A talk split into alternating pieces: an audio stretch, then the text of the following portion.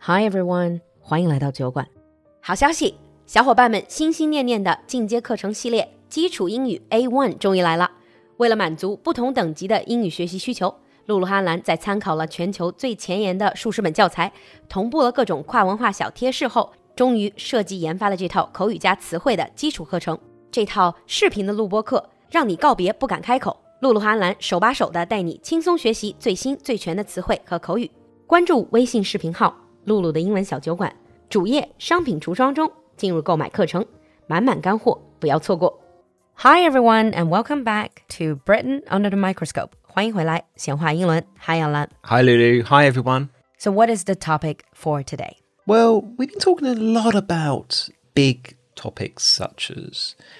Well, I thought today, based on some of the comments that we've been receiving and also some of the people that we've been meeting at our events, I thought today we can talk about the workplace, The workplace in particular, British workplace etiquette.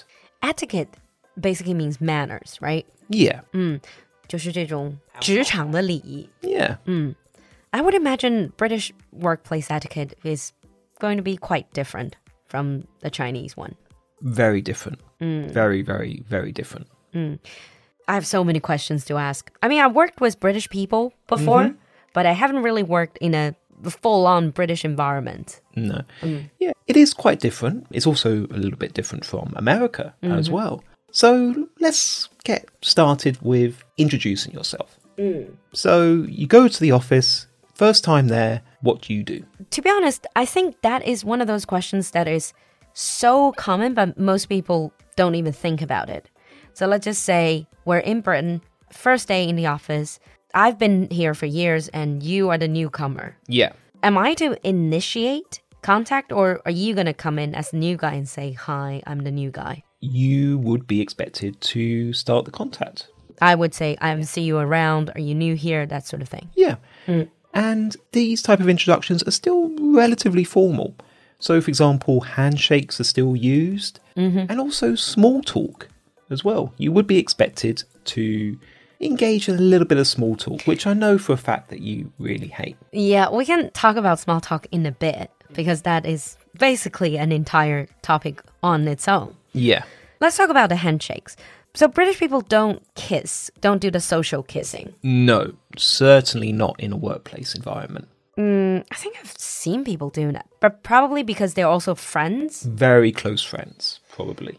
But for the first time, you don't kiss or hug. What about women and men? Like, so for example, I've been working here for ages, you're the newcomer. Shall I extend my hand first? Uh, you'll probably extend your hands at the same time. Ah, I see, and say, oh, nice to meet you. Yeah, nice to meet you. I see. And to talk about small talk, Yeah. I absolutely hate the British small talk. I know you do. I don't mind if it's like getting to know each other, Yeah. but sometimes you know this person very well already, you work with them for ages, and you really have some urgent business or tasks to talk about. But when you get them on the phone or see them in person, you still do a little bit of small talk first. Well, yeah, it's still important to do that. But ironically, in meetings, we don't really engage in that much small talk. Mm. But if it's one on one, you do small talk. You do. You Yeah. do. But how to address people? You know, in Chinese, we say Wang Zong. uh, Oh, yeah. Zhang Buzhang. Yeah. In the UK, it's all first names. Okay. So, for example, I'm meeting my CEO, and it, this CEO is called John Smith. I would just immediately call him John. That doesn't sound right. They will probably introduce themselves Hi, I'm John. They wouldn't say I'm John Smith. No. CEOs, bosses, managers are expected to use their first names. So, some of you might have heard about the idea of power distance. So, I guess in the British work environment, if you insist on people calling you Mr. or Ms., you're going to be very unpopular. You would be seen as being a bit too old fashioned and also quite a bit rude as well. I see. So, introduce yourself in first names as well. Yes. Uh, so be like, hi, uh, are you new here? I'm Lulu. And then you will say, I'm Anlan. Nice to meet you. Yeah. So let's move on to like meetings.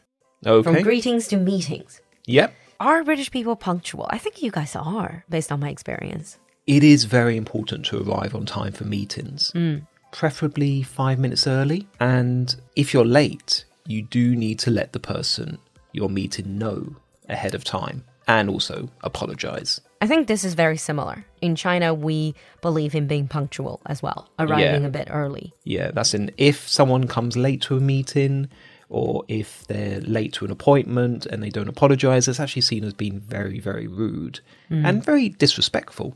Because you're basically taking up, you're wasting other people's time. Exactly. So that's why we would also thank someone for their time at the end of a meeting. Mm, I see. So let's talk about meetings. Okay. meetings are still quite formal, right? Like, I noticed that in the UK, it seems the formality is still relatively high. Yes.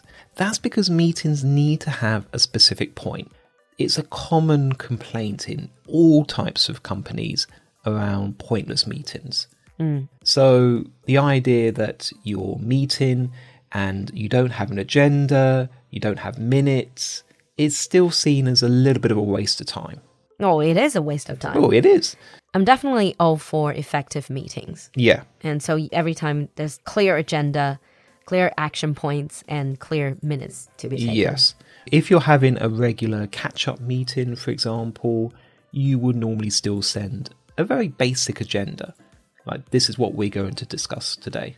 Also, that's just a standard practice. That is just standard practice. And if it's a important meeting, then you would take minutes as well. And then you circulate the Yeah. minutes, send it to everyone. So that brings us to the topic of sending mails, sending emails. Oh, yeah. I've been learning the language for ages, but I'm still not very good at writing emails, especially formal emails. How do you address people? Do you just say dear Anlan, for example? Well, yeah, if it's a formal email, you would. But in many cases, just like a email to catch up with a colleague or just to ask for something, you would normally just say hi. I have a more specific question. Yeah. So obviously, if I've talked to you in the office and you introduce yourself to me by your first name, of course, then I'll just use your first name. I say dear Anlan. But what if it's like a boss? I've never really had any personal contact with him, but because of work, I need to write an a email to my CEO, for instance. I know the CEO's name is John Smith, but I've never talked to him directly. Then, you would still say John. dear John, Yeah. wouldn't that be presumptuous? No, it wouldn't be. In the past, yes. But nowadays, everyone in the company is expected to use their first name. Oh, so it's kind of an evolved workplace. Yeah, if, but if you're talking to someone from another company, then you would probably say Mr. Smith. Oh, I see. So the etiquette is if it's in your own company, even if it's the top boss, you still use their first name, even if you have never talked to them face to face. Yeah, Oh, but if it's another company, I say, Dear Mr. Smith? yeah. It, that's the whole idea. Um, we'll talk about a little bit later power distance. Because when you're working in the same company, you're still seen as part of the same team. Ah, I see. So you don't have that sort of levels No. to that extent. No. So first names, and if it's informal, then perhaps just hi. Yeah, Hi, could you send me the report? yeah. Very, very simple. So that brings us to making requests, asking for favors or, or giving instructions. And this is something that people do find a little bit puzzling. Instructions are usually written as polite requests. Oh, I see. Originally, they're instructions. They're like orders. Yeah, Alan, do this. But instead of saying do this as imperative, they will phrase it. You guys will phrase it as like, can you do this? Yeah. Or could you do this? exactly.